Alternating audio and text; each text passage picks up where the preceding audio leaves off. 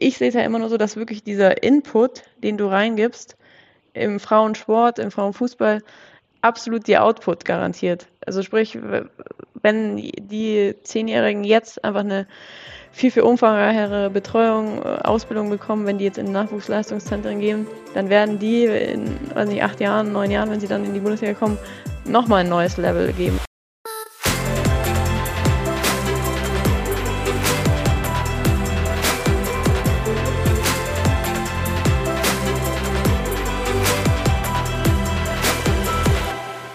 Moin und herzlich willkommen zu einer weiteren Folge des Equalate Podcast. Der Podcast, wenn es um das Thema Vielfalt und Diversität im Sportbusiness geht. Mein Name ist Johanna Mühlbayer, ich bin Hostin dieses Podcasts und freue mich, heute mit euch in eine weitere Folge einzusteigen. Heute könnte es tatsächlich besser nicht passen. Zur anstehenden Frauen-EM habe ich Stefanie Mirlach zu Gast. Stefanie ist ehemalige Profispielerin des FC Bayern München und Turbine Potsdam, DFB-Pokalsiegerin und U20-Weltmeisterin 2010. 2014 beendete sie ihre Karriere, war kurzzeitig in der Beratung tätig, bevor sie dann zu Sky wechselte. Aktuell hat sie dort die Position als Head of Project Management Sports bei Sky Deutschland inne. Stephanie kennt sich somit perfekt zum einen in der aktiven Sport als auch in der Sport-Business-Welt aus. Wir sprechen über ihre aktive Zeit als Profispielerin, die Gründe, die sie zum Karriereende veranlasste und die einhergehende Thematik, dass Frauen weiterhin noch deutlich weniger bekommen als ihre männlichen Counterparts. Ganz logischerweise hat das auch starke Auswirkungen darauf, wie Karriere als Frau im Profifußball angegangen und geplant werden muss. Mit dem Wechsel zu Sky ist Steffi nun auch die perfekte Ansprechpartnerin, um die Rolle der Medien ein bisschen stärker in Betracht zu ziehen nämlich welche Rolle die Medien dabei spielen, wenn es um Professionalisierung des Frauensportes geht und was die grundsätzliche Sichtbarkeit von Frauen im Bereich Fußball angeht.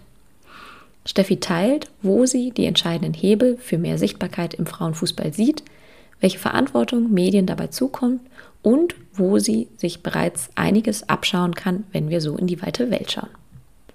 Gemeinsam beleuchten wir, was sich bei Sky als Medienunternehmen in Sachen Frauensport die letzten Monate getan hat und welche Strategie und Ziele sie dabei ganz konkret verfolgen.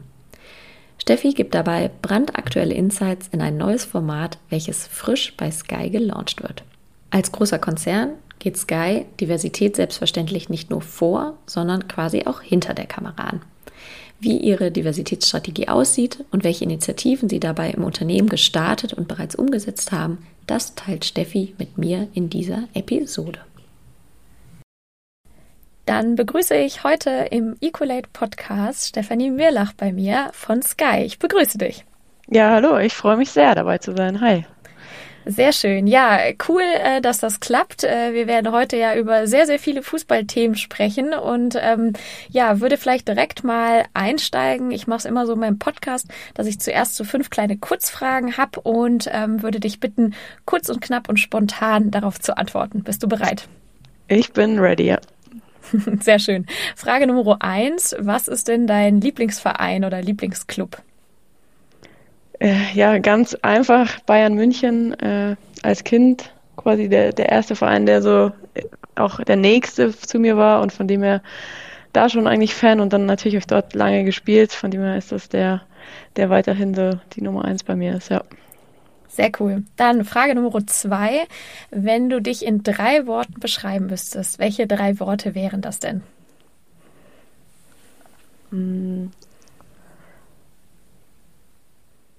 Offen, diszipliniert. Mhm. Mhm. Und das dritte würde ich nehmen organisiert. Cool. Frage Nummer drei. Äh, beende doch mal den folgenden Satz. Ich kann XXX besonders gut. Ich kann besonders gut Dinge organisieren und an Dingen dranbleiben. Mhm. Und Frage Nummer vier. Wenn du dir eine Eigenschaft bei jeder Führungskraft wünschen könntest, welche Eigenschaft wäre das denn? Offenheit. Ich finde, Offenheit mhm. ist so ein. Man sollte immer für alles irgendwie offen sein und äh, ja, einfach nicht diese Voreingenommenheit ähm, haben. Deswegen, glaube ich, ist das ein, ein, ein Merkmal, was jeder Führungskraft gut tut, was ich mir von jeder Führungskraft wünsche. Ja. Absolut, würde ich, würde ich auch zu 100 Prozent unterschreiben. Und ähm, ja, zu guter Letzt äh, passt vielleicht auch ein bisschen äh, zu dem Arbeitsumfeld, wo du dich aufhältst. Ähm, wenn du dir eine Person aus dem Sport oder aus Sportbusiness aussuchen könntest, egal wen, ähm, den oder die du mal interviewen könntest, wer wäre das denn? Sehr gute Frage. ich würde, ich habe es noch nicht geschafft, aber ich würde jetzt gerne mal mit Donata Hopfen sprechen. Ähm, mhm die ja das sollte neu ja in der Rolle möglich ist. sein. Ja. Das sollte hoffentlich bald mal möglich sein. Ähm, von dem cool. her, ja. Und äh, vielleicht da kurz die ergänzende Frage, warum reizt es sich mal mit ihr zu sprechen? Ja, weil sie erstens ähm, ja jetzt, jetzt neu in der Rolle ist, deswegen würde ich generell einfach so, ich kenne sie jetzt quasi auch nur aus der Außenwahrnehmung, mhm. äh, hoffe natürlich, dass wir im Rahmen dieses, dieser Sportbranche äh, eben auch mal miteinander sprechen demnächst. Und auch so ihr Werdegang ja eher aus der, auch aus dem Business, aus der Medienbranche, dann in den Sportbereich, jetzt nicht selber aus dem Sport heraus äh, gekommen, ist, glaube ich, auch mal ein interessanter Einblick, wie sie das jetzt alles wahrnimmt, sieht, was so ihre Agenda auch ist. Ja, Absolut. Ja, also ich muss auch sagen, ich habe sie auch persönlich jetzt noch nicht kennengelernt. Ich habe jetzt bei den Online-Marketing-Rockstars ähm, im Interview oder im Austausch mit Philipp Westermeier gesehen. Und ähm, ja, muss auch sagen, dass äh, ich da durchaus mit ihr gerne auch mal äh, Gespräch führen würde. Aber das ist hoffentlich irgendwann äh, auch einmal möglich. Wir schaffen eine Dreierrunde im Podcast. ich wollte gerade sagen, vielleicht können wir auch eine Dreierrunde machen. Fände ich gut. ähm, vielen Dank für die Spontanität und lass uns doch sehr gerne mal reinstarten. Ähm, wir werden heute, äh, gerade schon gesagt, ja viel über das Thema Fußball sprechen. Die Frauen-EM steht dran. Äh, du kommst gerade, wir nehmen äh, am 30. Mai auf, also du kommst gerade vom äh, Pokalfinale der Frauen vom Wochenende auch zurück. Und, und da würde ich gerne vielleicht einmal einsteigen, ähm, hast selber ja auch äh, Vorgeschichte im professionellen Fußball und ähm, du warst selber lange ähm, Fußballspielerin und ähm, da vielleicht mal als allererste Frage, wie bist du denn eigentlich zum Fußball gekommen? Also zum Aktiven. Ja, das ist die klassische Einstiegsfrage, ähm, die, die es hoffentlich bald nicht mehr gibt, eigentlich, weil eigentlich ist so, jung stellt man die Frage auch nicht, aber ich verstehe es völlig und das ist auch so, ähm, zu meiner Zeit, glaube ich, auch absolut so, war, wie bist du zum Fußball gekommen, als Mädel mhm. immer noch was Besonderes gewesen. Äh, und relativ einfach auch, ich komme aus einem sehr kleinen Ort bei Ingolstadt. Äh, es wurde eine neue F-Jugend gegründet, und es wurden per se auch alle Mädels gefragt, was einfach gar nicht so viele Jungs auch gab, um, um die Mannschaft zu haben. Oder man hat einfach alle Kinder, sag ich mal, im Alter von fünf bis sechs Jahren gefragt, dass eine neue F-Jugend gegründet wurde. Und ich hatte einfach irgendwie Bock drauf. Äh, war super aufgeregt vom ersten Training, ich kann mich da noch sehr gut erinnern. Es war so ein, so ein Highlight und dann bin ich dahin und seitdem einfach immer dabei geblieben, weil es mir einfach super viel Spaß gemacht hat. Ja, und du bist ja ähm, dann, wie du schon sagst, einige Jahre im Fußball unterwegs gewesen. Du hast äh, in der Bundesliga für FC Bayern gekickt, ähm, warst auch bei, bei Turbine Potsdam ähm, und ähm, bis dann aber tatsächlich, wenn ich das richtig äh, im Kopf habe, beziehungsweise auch recherchiert habe, ähm, dann rausgegangen 2014, glaube ich. Korrigiere mich, wenn das richtig ist oder ob ich was Falsches richtig, sage. Ja, ja. Und ähm, genau, hast dann auch BWL studiert, arbeitest jetzt eben bei Sky. Vielleicht da mal, ähm, ohne zu tief auf deine aktive Karriere einzugehen, aber vielleicht eher die Frage, ähm, als du rausgegangen bist, ähm, warum hast du den aktiven Fußball und damit sozusagen die Profikarriere denn verlassen? Was waren die Gründe? Ja, das war eben in Potsdam. Ich hatte einen Zweijahresvertrag da. Äh, ist jetzt sportlich, da muss man sagen, im zweiten Jahr nicht mehr so top alles gelaufen. Ich hatte mhm. parallel dazu meinen Bachelor äh, abgeschlossen und es war dann so die schon immer die klare Entscheidung, so ich muss irgendwie beruflich das zweite Standbein neben dem Fußball verfolgen, wollte dann eben auch den Master, das Masterstudium machen ja, und dann war es irgendwie, dass sich nichts Passendes ergeben hatte, wo man sich äh, mit Fußball und dem Masterstudium, äh, wo es geklappt hat. Und ja, in, in der Hinsicht jetzt auch so in der, wenn ich jetzt öfter mhm. auch zurückdenke, war es dann, man kann mal sagen, so eine, so eine rationale, vernünftige Entscheidung irgendwo. Emotional natürlich super schwer, weil der Fußball so das ist, was mir am meisten Spaß gemacht hat. Aber zu der Zeit auch so von der von dem, von meinem Umfeld oder von dem, wie es ich auch so irgendwie habe, war es halt Frauenfußball oder Profifußball war jetzt wirklich kein, kein Beruf an sich. Und daher war es dann ja der Gedanke, ich muss irgendwie was anderes machen, ich muss ja auch irgendwie planen, was, was so kommt. Und es hat sich ehrlicherweise dann auch nichts ergeben, wo das mit dem Studium und weiter Fußball so, so gut geklappt hat.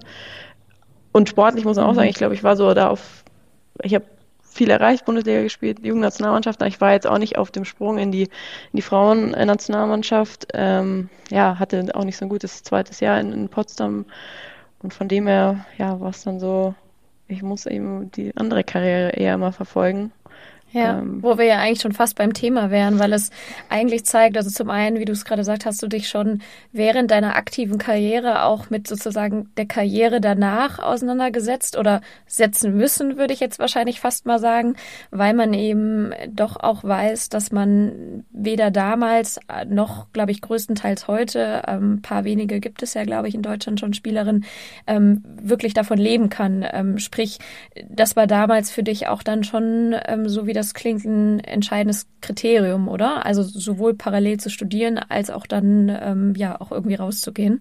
Ja, also absolut. Ich meine, muss man auch nicht drum herum. Finanziell hat man, man hat was verdient, aber es war mhm. eben immer für den Moment oder für, für, neben dem Studium ganz cool. Es gab schon auch die Unterstützung jetzt hinsichtlich mal Wohnung oder Auto. Ähm, aber ja, eben nichts, dass man sagt, wenn ich jetzt aufhöre, dann kann ich erstmal fünf Jahre chillen und, und äh, von meinen Reserven sozusagen leben und mir dann überlegen, was ich, was ich mache, sondern eigentlich alle haben damals parallel entweder gearbeitet, studiert und es hat sich heute ja Gott sei Dank schon ein bisschen verbessert, aber es ist trotzdem noch, du musst wirklich auf Top-Niveau sein, du musst eigentlich Nationalspielerin sein, ähm, damit du da ganz gut davon leben kannst, ja.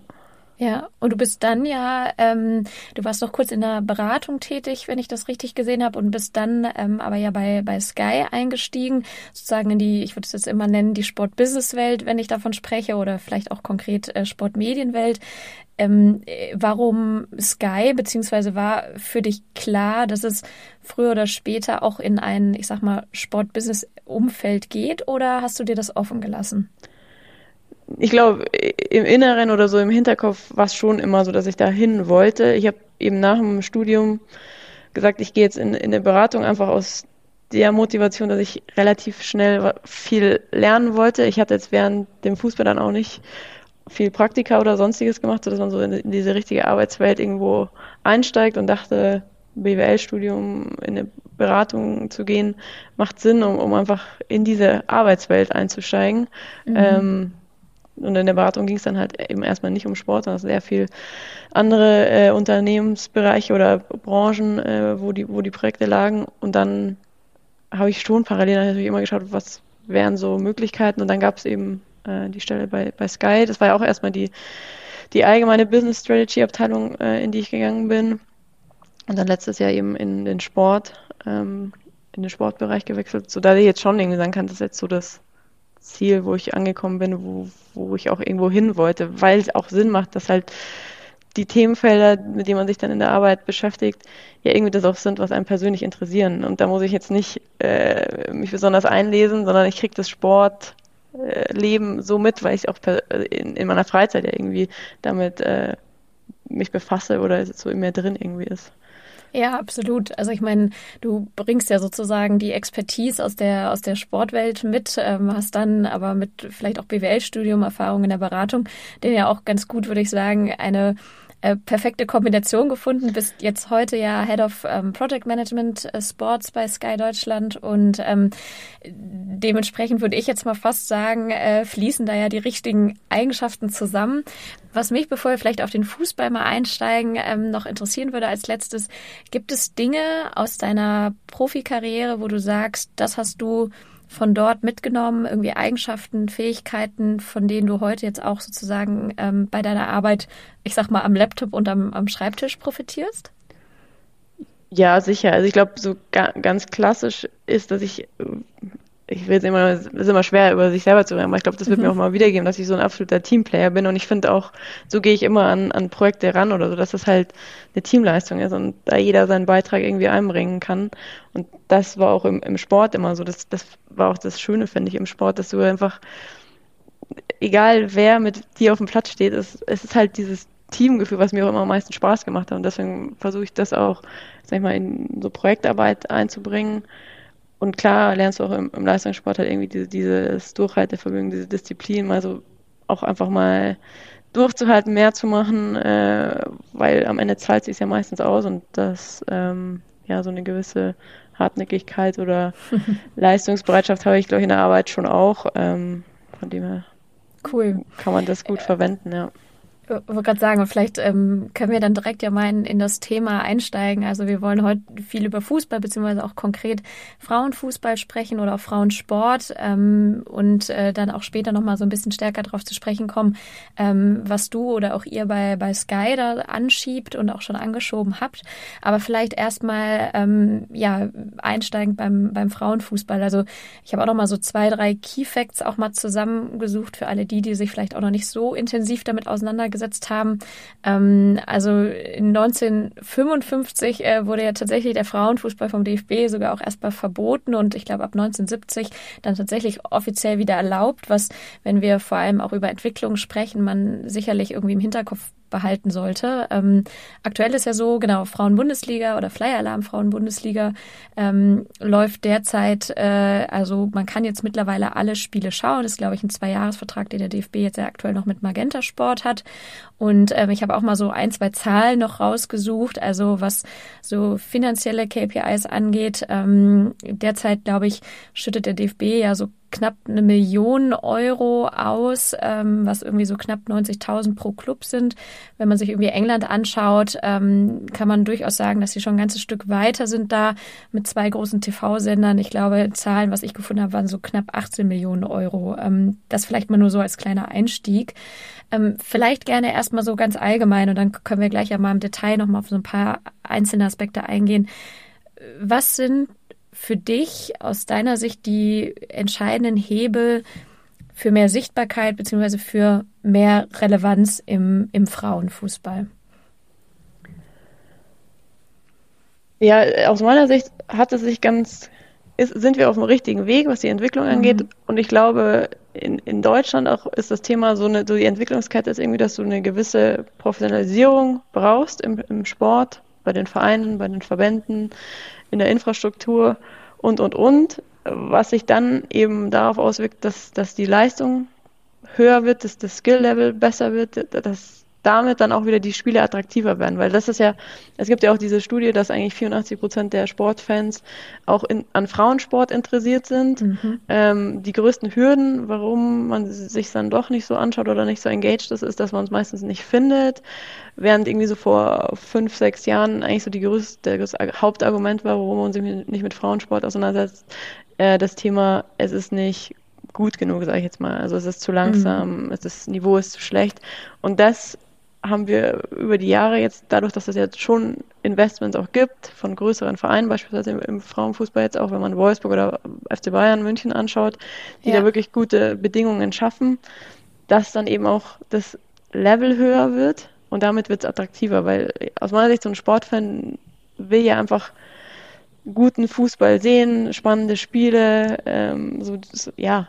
Und es ist Fußball, Fußball ist die Nummer eins in Deutschland, von dem her, wenn der Frauenfußball entsprechend auch attraktiv anzuschauen ist, dann denke ich mir immer, dann entwickelt sich dieses Interesse von alleine. Und mhm. es ist mhm. aber so, dass in der, in der Frauen-Bundesliga es halt noch sehr große Unterschiede gibt. Also du hast die zwei Top-Teams, Wolfsburg und Bayern. Mhm. Und dann fällt es schon wieder leichter ab, auch wenn jetzt weiterhin mit Eintracht Frankfurt ein ganz cooler Club dazukommt, der auch ähm, ja langsam sich da aufbaut und, und an die Spitze, sag ich mal, angreift. Äh, Hoffenheim vielleicht noch aber du hast natürlich auch jetzt diese Saison Vereine gehabt, wie, wie Sand oder mhm. Karl Jena, die eigentlich nicht wirklich wettbewerbsfähig sind. Und das ist so dieser, dieser sportliche Aspekt, glaube ich, dass einfach das, das Niveau schon stimmen muss, um ja. Leute mitzureißen.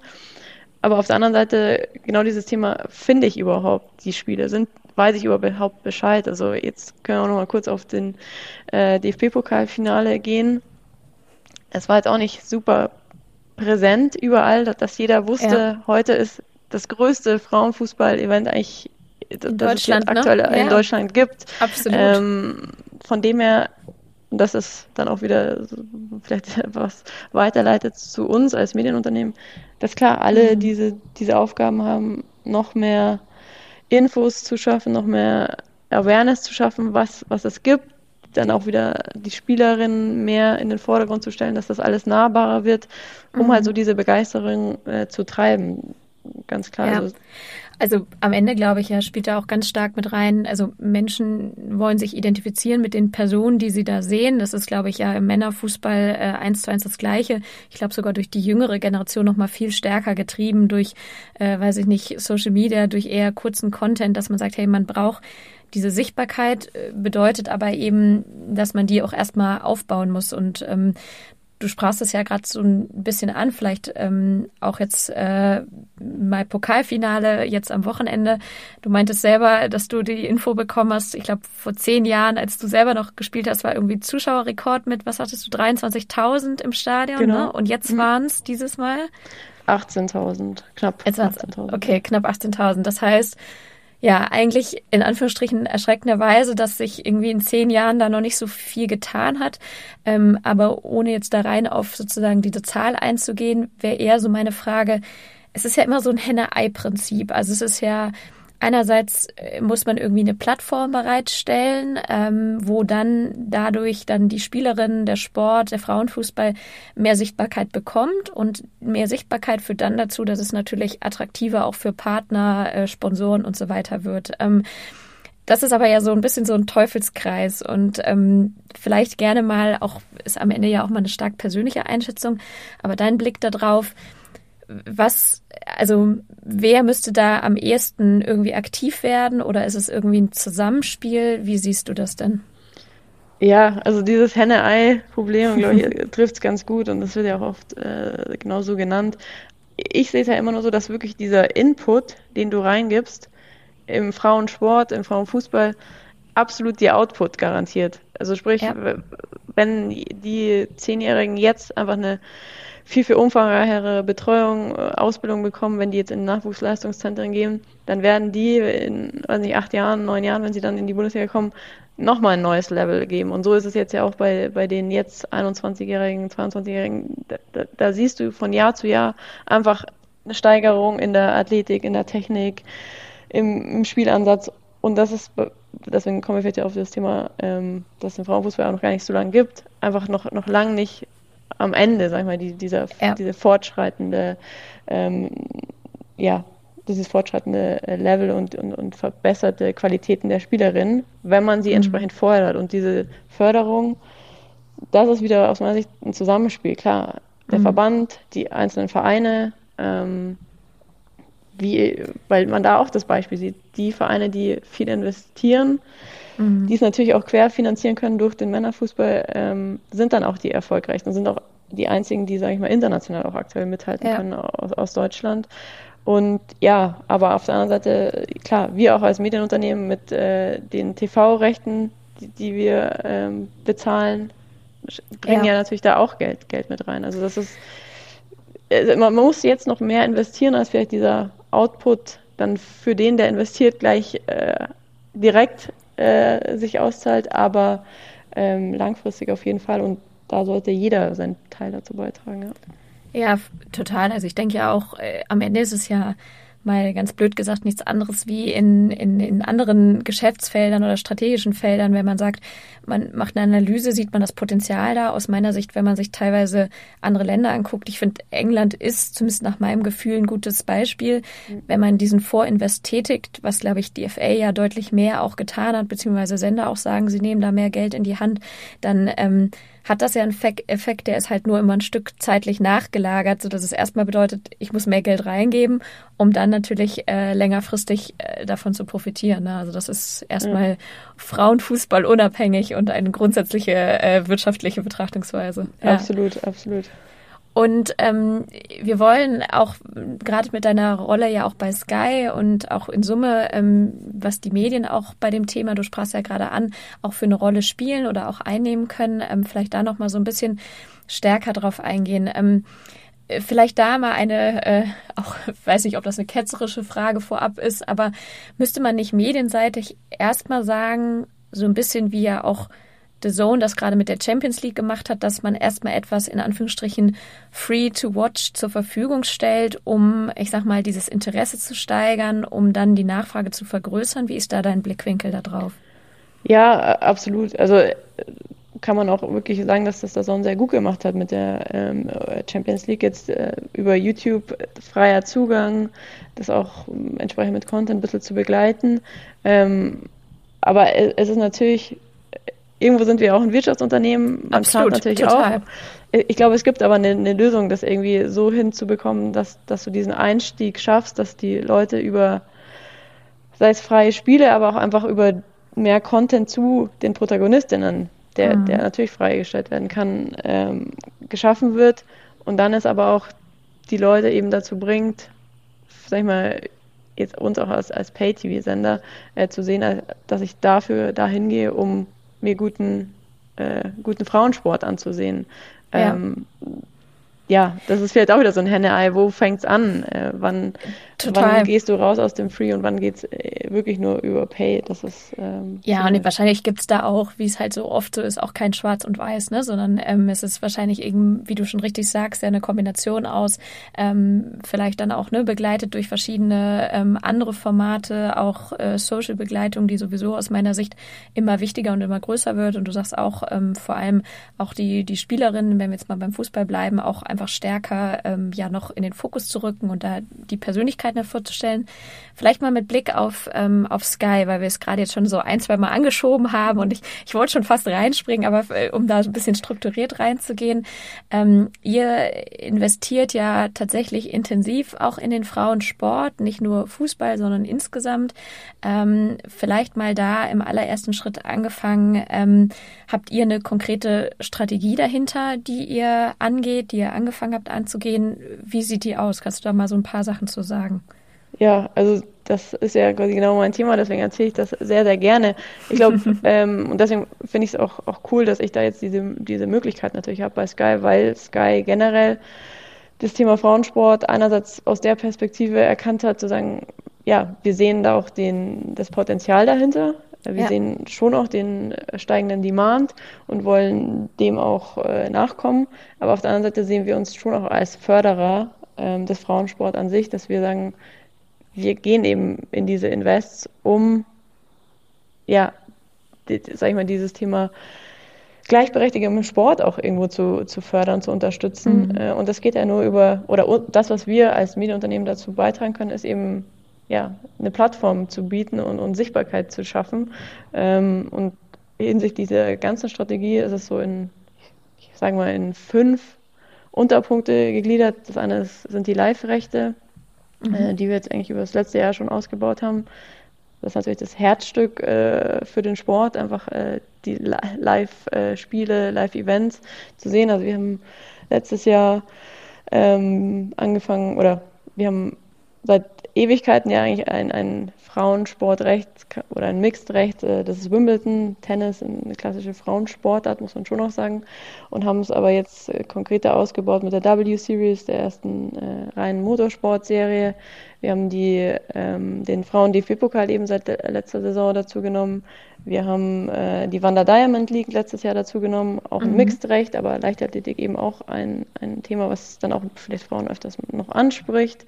Äh, wir zeigen seit längerem die World Surf League, äh, was wir auch unserem Frauensportportfolio zuordnen. Und wir werden äh, ab dieser, also ab der kommenden Saison, ab September dann auch die äh, Women's Super League die aus meiner Sicht professionalisierteste Fußballliga in Europa äh, dazu nehmen, dass so dieses ganze Thema Rechte, äh, sodass mhm. wir da eigentlich ein ganz, ganz breites, diverses Portfolio haben.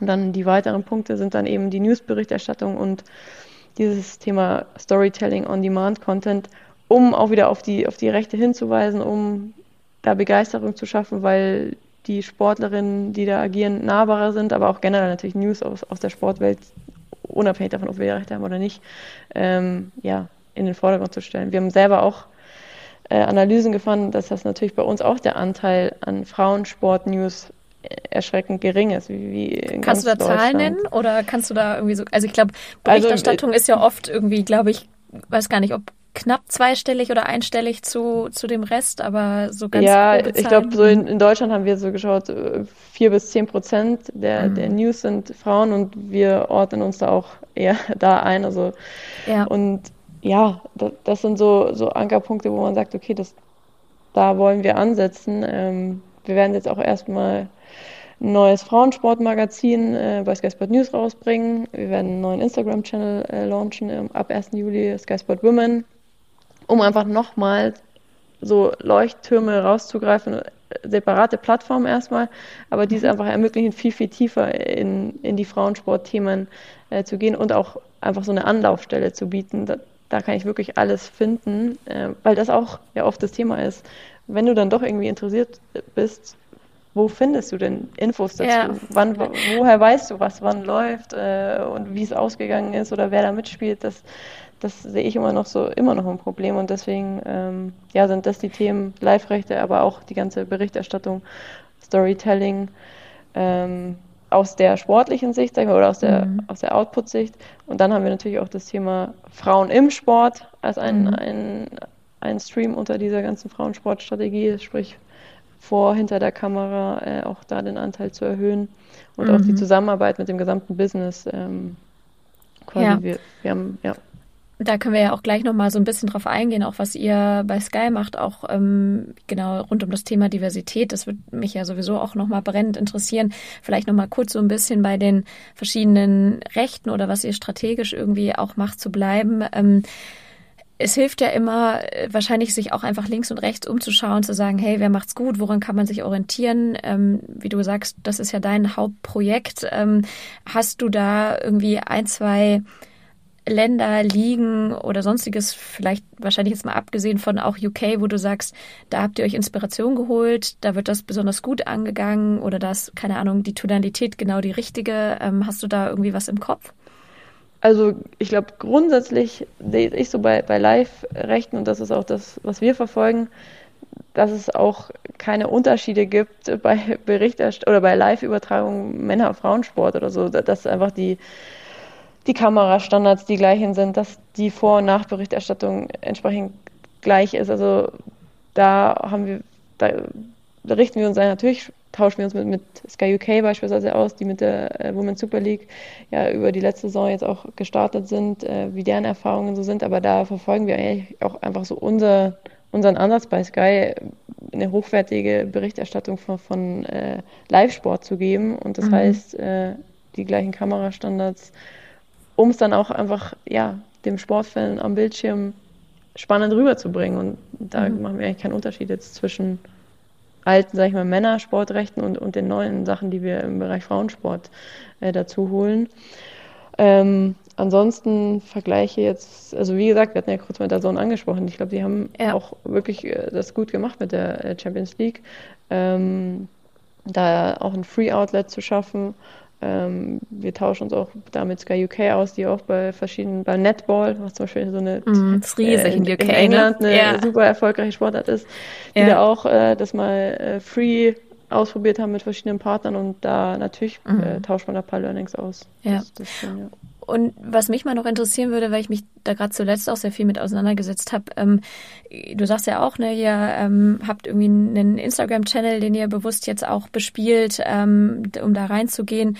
Ich vermute mal, da steckt ja wahrscheinlich dann auch nochmal ein strategischer Gedanke dahinter, vielleicht auch in Richtung jüngere Zielgruppe, weil, und das ist ja wirklich Fakt, ähm, dieses, ich gucke mir am Samstagnachmittag selbst bei den Männern 90 Minuten das Spiel an, wird ja tatsächlich weniger, zumindest in der jüngeren Zielgruppe. Die mhm. wollen nicht mehr so lange Aufmerksamkeit, die wollen irgendwie schnelle Snippets und so weiter.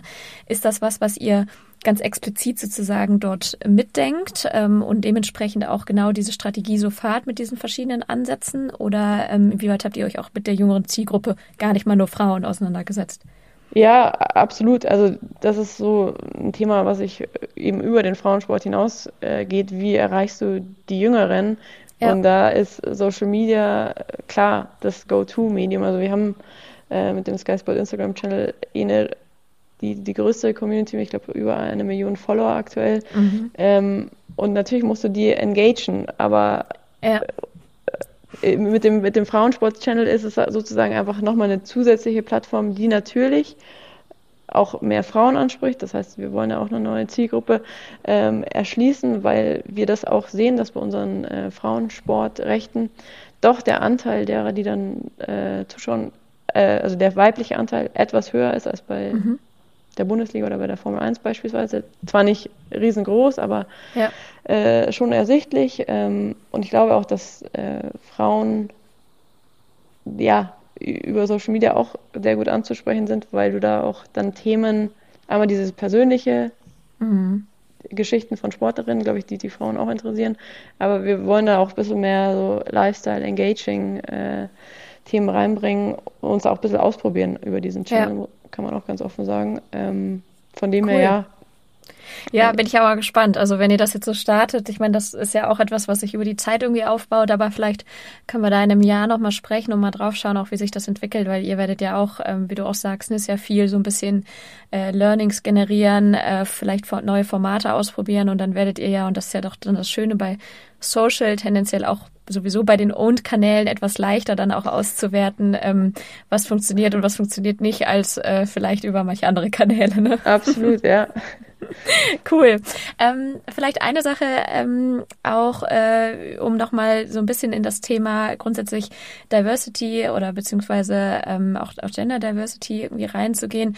Ähm, ihr macht ja, wir hatten es gerade schon angesprochen, bei Sky auch für euch unternehmensintern spielt es eine große Rolle und ihr habt, ähm, das ist vielleicht so eine Mischung intern Sky versus auch extern, zum Weltfrauentag ja beispielsweise auch wirklich den ganzen Tag ähm, dem Frauensport gewidmet oder Frauen im Sport. Ich fand das total cool, weil ihr, ähm, ich habe mir im Nachgang dann noch einige Videos angeguckt, ja auch bewusst gesagt habe, klar, es waren Sportlerinnen da, es ging um Ernährung, aber es ging auch ähm, halt beispielsweise um das Thema Frauen, die anders trainieren aufgrund ähm, vielleicht auch des Zykluses und so. Also auch das sind ja alles Dinge, die oft erstmal noch so im Hintergrund sind.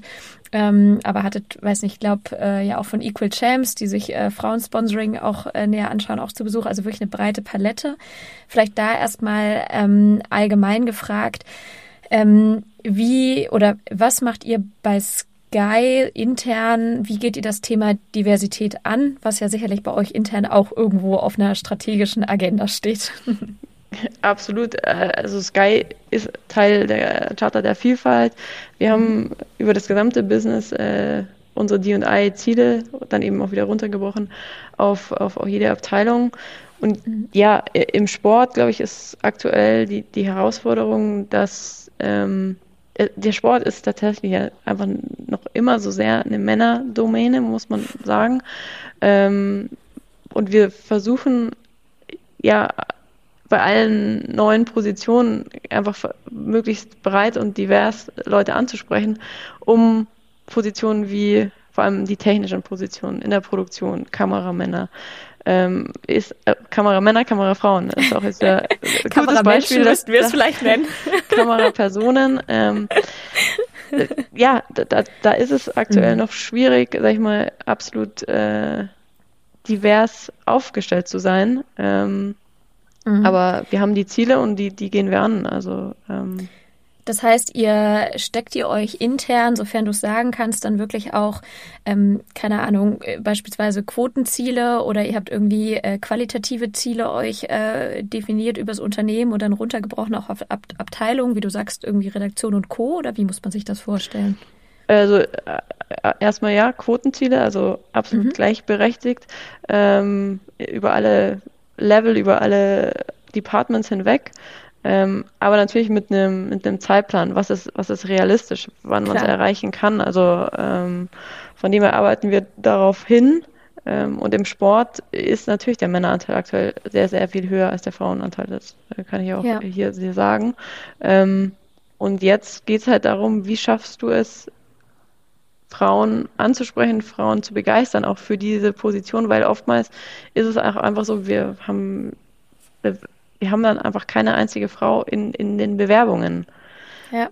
Und da äh, kennst du ja auch gut, warum Absolut. ist das so? Wie, wie ja. erreichst du die? Über welche Plattformen, über welche Netzwerke erreichst du die und wie sprichst du sie auch an, damit damit vielleicht diese Hemmschwelle wegfällt, sich dann doch zu bewerben, weil es eigentlich immer so als ein Männerberuf in der ja. Gesellschaft irgendwie wahrgenommen wird. Ähm, ja. Im Sport, wie gesagt, Voll. Produktions ich das äh, Umfeld oder auch Experten ja. sind jetzt Gott sei Dank äh, sind wir da einen Schritt weiter, dass halt auch über nicht nur bei uns, sondern in der ganzen Medienlandschaft ja auch jetzt weibliche Expertinnen im, im Sportumfeld integriert werden. Kommentatorinnen ist so der, der Next Step irgendwie. Ähm, ja, und, und mhm. daher hängt es dann auch echt darum, wie schaffst du es, Frauen, ich gehe jetzt mal sehr auf Frauen, wobei wir auch weitere diverse Ziele haben, aber wie schaffst ja. du die anzusprechen, wie schaffst du die dann auch entsprechend zu, zu begleiten, zu trainieren, weil es natürlich auch äh, schwierig ist, in so einen Bereich reinzugehen, der halt über Jahrzehnte nur von Männern besetzt war. Total. Ja. Und ich glaube, was da ja auch immer mit reinspielt, ich meine, das, was du gerade ansprachst, ist, glaube ich, das, das meist thematisierte äh, äh, ja, äh, Fachthema, was ich mit Personen, ob das im Podcast oder sonst wie auch habe, dieses, naja, wir würden ja gerne, aber es bewerben sich keine. Und ähm, dann sage ich da auch immer ganz klar, ja, ich, das ist am Ende nur das Endresultat aus einem, aus ganz lange gewachsenen Strukturen. Ne? Du sprachst gerade an, das eine ist eben Stichwort Sichtbarkeit. Ne? Wenn ich meinesgleichen, so bescheuert das klingt, äh, nicht sehe, dann habe ich auch nicht das Gefühl, dass das eventuell was ist, wo ein Platz für mich ist. Dann ist das andere natürlich auch, brauchen unterschiedliche Zielgruppen, unterschiedliche Angebote, äh, was Jobausgestaltung angeht, ne, ist man ja schnell auch bei dem Thema, wenn man in ein Alter kommt, wo man vielleicht auch Familie gründen will, was ist möglich. Dann aber aus meiner Sicht auch das, was du ansprachst, wo spreche ich sie an, wenn ich natürlich in meinem eigenen Netzwerk nur suche und man hat fast nur Männer, Stichwort Ehrlichkeitseffekt. Männer kennen halt meistens eher nur Männer und dann äh, ist das aus meiner Sicht eine relativ triviale Erklärung, warum sich erstmal keine Frauen bewerben. Ne? Ähm, und bedeutet gleichzeitig, man muss auch an ganz, ganz vielen Hebeln und vor allem langfristig ansetzen, was man ja nicht über Nacht mal eben so verändern kann. Ne? Ja. Mhm. Aber was mich vielleicht noch interessieren würde, ich weiß, ihr habt und äh, das vielleicht nochmal so am Ende ja auch ein äh, auch netzwerkmäßig intern, ähm, was ihr treibt. Ihr seid ja auch wirklich mit Sky, jetzt nicht nur Sky Sport an sich, ja sowieso eine riesengroße Firma, eine internationale Firma. Ähm, kannst du da vielleicht nochmal ganz kurz sagen, was ihr da macht? Weil ich glaube, sowas hat ja auch extrem viel Potenzial. Genau, es gibt äh, verschiedene Netzwerke, Women at Sky, Parents at Sky, ähm, Differently Enabled at Sky, die nochmal so einen extra Push in Richtung Unterstützung, auch wie schaffen wir denn über das gesamte Business hinweg die die die und I-Ziele zu erreichen, äh, geben und mit dem ich jetzt zum Beispiel beim Thema Frauensport natürlich auch mit dem Women at Sky Netzwerk e-, eng zusammenarbeite, äh, sowohl Feedback geben, aber auch neue Ideen generieren. Also wir werden jetzt zum Beispiel im Juli den Frauensportmonat Juli bei Sky ähm, entsprechend promoten, sowohl nach außen hin, ähm, weil eben sehr viel Frauensport äh, da läuft. Wir haben die EM als äh, ja, Highlight dieses Jahr, ähm, ja. die, die wir dann entsprechend auch begleiten über die News. Aber auch, und da kommt dann wieder das äh, Netzwerk ins Spiel, auch intern einfach mit äh, Events, äh, Panels, so Themen, die es eben im Frauensport gibt, einfach nochmal präsenter zu machen und zu erklären und da auch, auch intern Aufklärungsarbeit zu schaffen und auch Begeisterung natürlich zu schaffen. Und da hilft äh, ja, oder helfen die Netzwerke sehr, ähm, ja, so, so diesen, dieses kulturelle, diesen Mindset äh, intern nochmal zu pushen, sag ich mal. Cool. Ja, sehr, sehr spannend. Also da können wir uns auch gerne nochmal austauschen. Ich bin da ja auch immer total interessiert, was, was ihr da so an Learnings habt und was ihr so macht. Ähm, sehr, sehr stark. Ähm, wir sind schon leider fast am Ende. Ich habe äh, noch zwei Fragen. Das eine ist tatsächlich ja etwas, was ich ähm, grundsätzlich immer äh, in meinem Podcast mache, nämlich, dass ich den die Vorgänger in äh, eine Frage unbekannterweise stellen lasse an die Person danach. Ähm, dein Vorgänger in dem Falle ähm, war Daniel Sprügel. Äh, die Folge ist auch noch nicht erschienen. Und Daniel hat äh, die Frage gestellt, ähm, wo hast du zuletzt äh, vielleicht zu wenig hingehört oder zugehört und ähm, wo solltest du vielleicht mit Blick aufs Berufsleben noch ein bisschen aufmerksamer sein? Also eine sehr reflektive Frage. Ja, das äh, äh, Selbstreflexion ist ja ist, ist super. Von dem her äh, bemühe ich mich jetzt mal mal nachzudenken. Mhm. Ähm,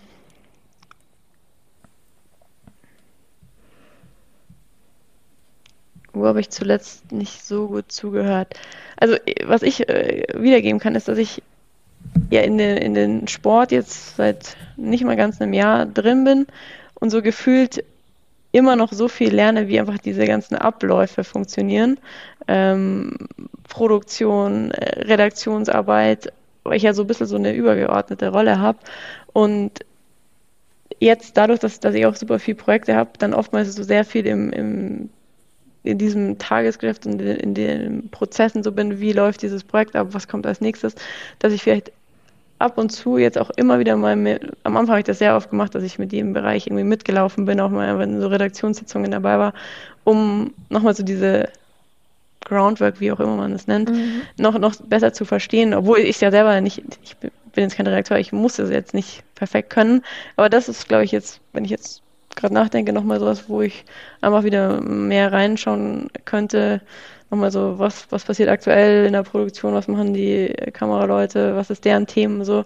Sowas ist immer gut und hilft, glaube ich, auch cool. ähm, dann wieder weg von den Projekt Milestone, das machen wir da und da, die ganze Planung, die halt immer im Kopf rumgeht, äh, so ein bisschen wegzukommen. Ja, ist ja dieses klassische irgendwie, bin auch ein Riesenfan von Horizont erweitern und irgendwie je mehr man Umfeld versteht, Perspektiven reinbekommt aus verschiedenen Abteilungen, ähm, dass man da auch nicht seinen eigenen Biases unterlegen ist, dass man vielleicht Annahmen trifft ähm, und das, das hilft ja schon extrem im Miteinander und ich glaube auch ähm, bessere Dinge zu entwickeln. Ne? Ähm, ja. Cool. Du hast natürlich auch die Gelegenheit, eine Frage zu stellen, unbekannterweise an die nächste Person. Ähm, es kann alles sein, also es kann auch mit äh, Diversität zu tun haben, muss es aber nicht. Es kann auch eine persönliche Frage sein, so ein bisschen wie es jetzt bei Daniel war. Hast du eine Frage parat? Ja, ich würde dann tatsächlich natürlich auf das Thema ähm, Frauensport gehen. Ich, ich würde mhm. einfach fragen, was war das, was war das letzte, was du, äh, das letzte Frauensport-Event oder wo hast du Frauen im Sport gesehen und was waren, welche, in welcher, welchem Gefühl und welchen Emotionen hast du das da irgendwie damit verknüpft?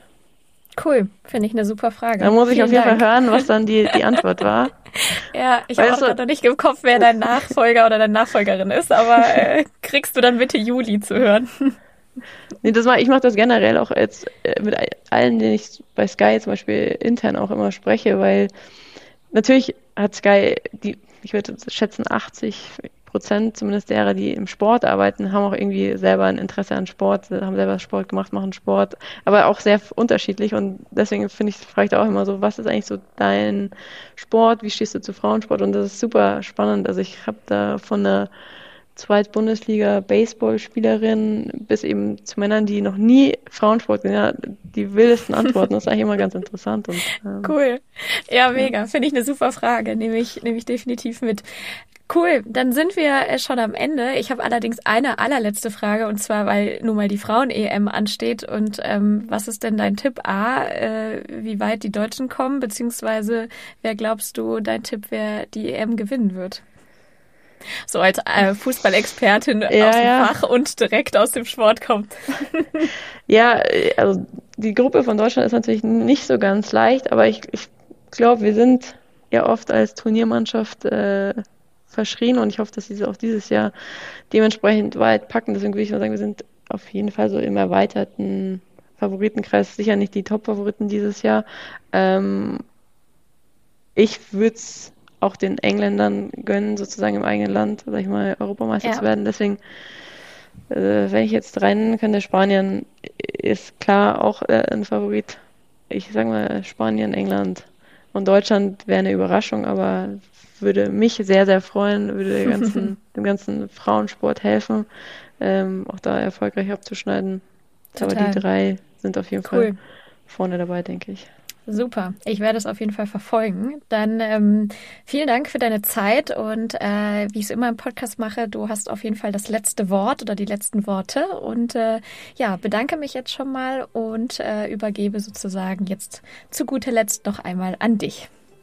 Ja, vielen Dank. Mir hat sehr viel Spaß gemacht. Ich äh, hoffe, dass viele, die auch zuhören, gerne auch mal bei Sky Sport Women, unserem neuen Instagram-Channel, reinschauen. Wir versuchen wirklich, ähm, ja, dieses Thema Aufmerksamkeit steht dieses Jahr im Vordergrund, Awareness zu schaffen. Und ähm, es ist noch ein Weg, aber ich bin sehr, sehr froh, da viele coole Schritte jetzt schon gegangen zu sein. Und ähm, ja, freue mich auf alles, was noch kommt. Und vielen Dank.